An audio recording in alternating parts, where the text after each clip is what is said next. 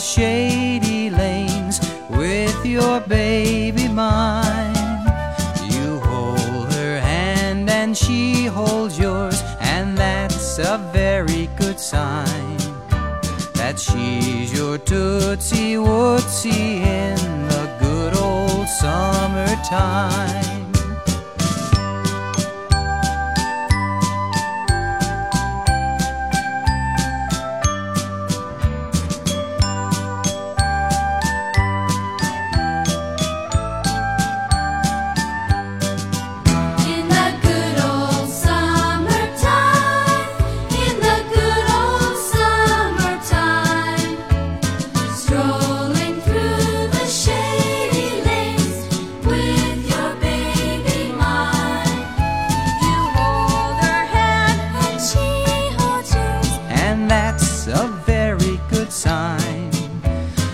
She's your tootsie wootsie in